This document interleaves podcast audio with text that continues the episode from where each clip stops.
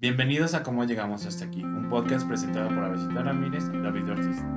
en el que dos amigos deciden embarcarse en el mundo del podcasting y hablar sobre aquellos temas que nos han sorprendido a entrarnos en la vida y compartir con ustedes nuestras opiniones, pensamientos y una que otra experiencia. El día de hoy, y como en esta temporada no habíamos hecho una escapada, esta vez nos dimos cita, pero no solamente David y yo, sino Ajá. también con otras dos amigas, Nat y Minelli. A Nat no la han conocido, pero espero que al, Pronto. pronto la, la invitemos en algún eh, episodio. Y pues nada más y nada menos que la Mine este, se dio como una vuelta ahí en el centro de Morelia y encontró un lugar que de verdad yo creo que mm, hemos ¿Cómo pasado. se llama? ¿Casa Antigua? Algo así. No, no, no, ahorita. Casa Vieja Hotel Boutique. Ah, sí. Pero, o sea, lo que quería decir es como, ¿cómo puede ser que pasemos por estas calles Ajá. y es, digas, ah, sí está chido, pero no pienses, Entres. ajá, o no sepas que hay un restaurante y así. Entonces a mí se me hizo como súper cool que Minelli dijera, ah, pues había un restaurante aquí y yo, "Ah, chica, Porque sabía". está padre eso, descubrir lugares nuevos, Sí. ¿no? No siempre hacer lo mismo. Y entonces nos dijo que fuéramos ahí, ¿no? Como sugerencia para desayunar. Y claro, me encantó. O sea, obviamente, como una ciudad colonial que tenemos, el edificio que da dentro del centro histórico de Morelia. eh, es una casa preciosa que ha sido condicionada como hotel y restaurante. eh, y lo que tiene es que está adornado de forma muy tropicalona, ¿no? O sea, una vibe que realmente te desconecta como de lo que ves cotidianamente en la ciudad. Ajá. Eso me gustó. Sí, está muy tranquilo, ¿no? Muy apacible. Ujú, Más el patio con la fuente. Precioso. Eh, hay una parte como más donde nadie está casi, que es el segundo piso, donde- que tienes que subir una escalera de caracol, que nosotros estuvimos ahí, y la parte donde hay más gente, que es la entrada de Hotel Casa Vieja. Y el restaurante. Ajá. Entonces, pues nos dimos cita para desayunar y está interesante, ¿no? Porque como siento que los desayunos no es algo que ocurra cuando tienes 15. Sí, Ajá. no. Como que te juntas para otras cosas. Y como conforme vas creciendo, ves que cuando tienes oportunidad y que te gusta la comida, a mí me encanta la comida del desayuno, ¿no? Sí. La eh, mexicana, que son los chilaquiles, diferentes formas de huevo.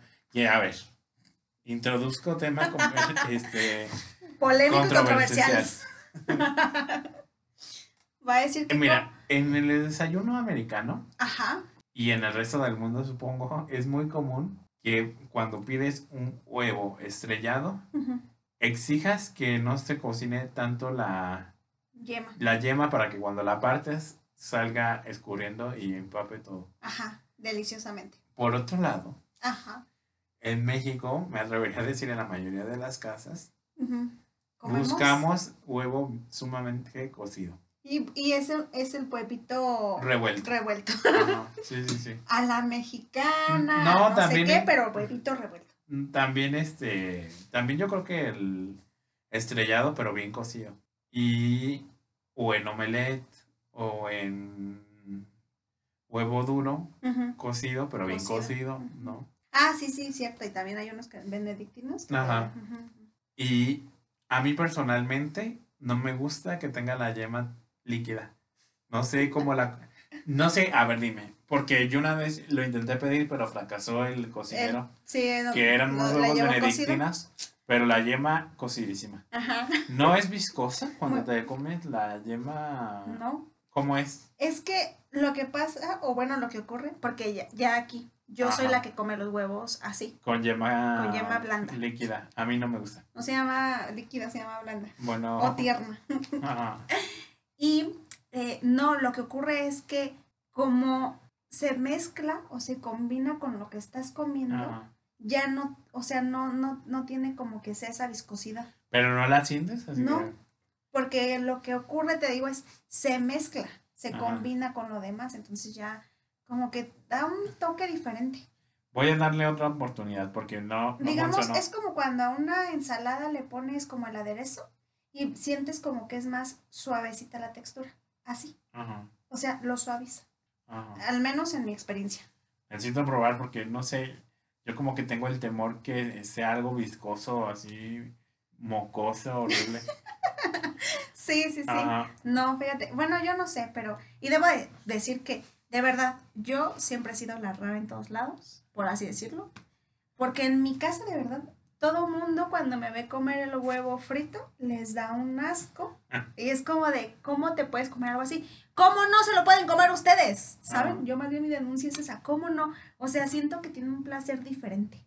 Que, que ese huevito, que, o sea, sí, sí está rico el huevito, la mexicana, revueltito, cocido, lo que quieras, está chido, sí está cool. Pero como que el huevito así blandito, no sé, tiene, te digo, esta textura tan suave, tan aterciopeladita, como que a mí me encanta eso. Ajá. Y aparte, como que, te voy a decir, voy a decir como, mm, va a ser muy vago esto, explicación a lo mejor, pero es como si fuera como más lubricoso, ¿sabes? O sea, como no, no viscoso, sino que se... Como cremoso. Ajá, sí. Pues así sí se antoja, necesito probar. Pues, Pero si es viscoso, lo descarto ya.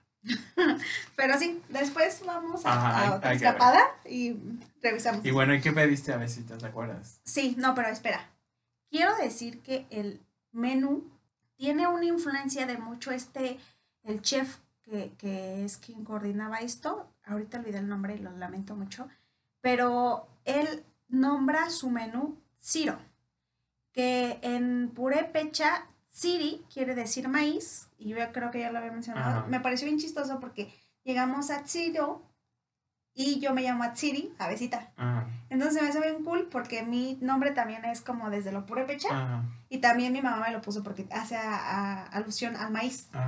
Entonces se me hizo bien padre este menú porque de verdad quiere hacer, rendir tributo a aquellas comidas que son muy, muy de la meseta purépecha, que tiene que ver justamente con el maíz, con la canela, con el café, con este, con las frutas y las verduras que son muy, muy, muy naturales y muy de esas, de, de cada época, digámoslo así. Este, y ya, pues obviamente con una, no, no fusión, sino con un toque ya como más estilizado. Contemporáneo. Ajá, y más gourmet, ¿no? Entonces se me hizo muy padre. Yo pedí unos chilaquiles rancheros. Ajá. Creo que yo igual. Pero con pollo arriba. Ajá, y yo obviamente, pues ya saben, el huevito estre- ah, estrelladito ahí, todo precioso y hermoso. Ajá. Este, y me encantó porque la presentación fue como en la, en la parte Era de barro. de barro, para Ajá. empezar, ¿no? Y en la parte de abajo del plato, lo primero que colocó es como un plato medio hondo, ¿no? Y colocó los frijoles. Ahí estaban ocultos. Ajá. Ajá, posteriormente encima colocó los chilaquiles Los con la salsa súper deliciosa. Y me pareció que estaban bien porque estaban semi blanditos los... Ajá, estaban crujientes los Ajá, pero blanditos. Entonces estaba cool. Este, hace un baño ligero con un aderezo verde que era como de... ¿Tendría aguacate?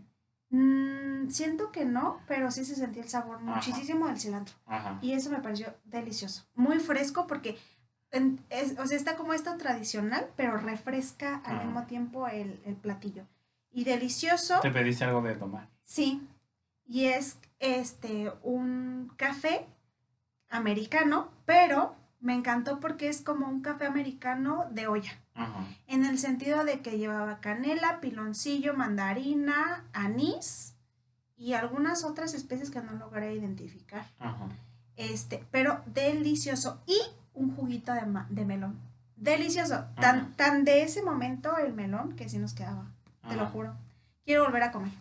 Sí, yo también. Entonces yo tengo hambre. A ver, ahora tú. Yo pedí qué- también chilaquiles rancheros y pues así como lo describes, ¿no?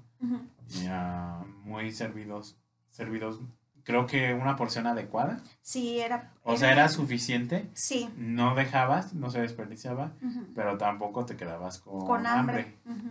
Entonces estaban muy bien las porciones. Caro no es, No. está accesible Ujú. y pues el café delicioso de olla me, me encantó. Y un jugo de naranja que pues algo normal, ¿no? Ujú, ujú. Ajá, y que, también un pan de mesa, que no me acuerdo cuál era, pero estaba ese Ah, bastante. es este. mm, Sí, es esta. Ay, se me fue también el nombre, David. Ujú. pero es como pues una rebanada de pan. Ah, pues así se llama rebanada. Este, con, Ah, ya, con, con- mantequilla. con mantequilla y azúcar. Eh, déjenme decirles que también es cierto esto.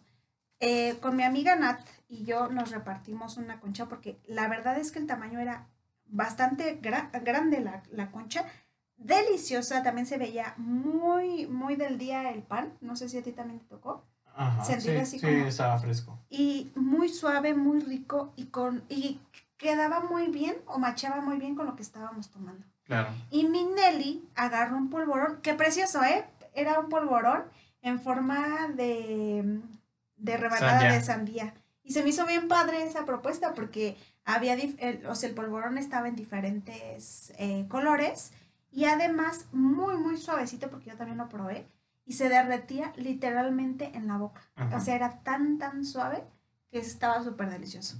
Entonces es un lugar que yo creo que sí les recomiendo. Recomendamos mil por ciento. En nuestro Face, no, perdón, en nuestro Instagram, yo creo que les vamos a dejar ahí eh, un poquito el enlace para que vayan y lo sigan en Instagram, porque también este lugar sirve para hacer eventos como bodas, este, fiestas, celebraciones y así. Y muy, muy bonita. Tiene una chimenea preciosa que se alcanzaba a ver ahí al fondo. Este, sus habitaciones, obviamente como es un hotel boutique, pues son abiertas las habitaciones. Entonces uno más o menos puede ver como lo que hay y es todo, todo un ambiente de pues hotel boutique que ya esperarán en todas las ciudades. O sea, la cama así como muy, muy rusticón, pero al mismo tiempo muy, muy chic. ¿sabes? de Como- diseño. Sí, entonces es muy precioso. La verdad es que me encanta porque no tiene como una vista así como um, que lo puedas iden- identificar tan claramente. Presuntuoso. Pero este, ya cuando entras es precioso. La cocina también me pareció muy bonito porque con estos hornos de, de barro gigantes, hornos para cocinar, ¿no? Y toda, toda la losa completamente de barro.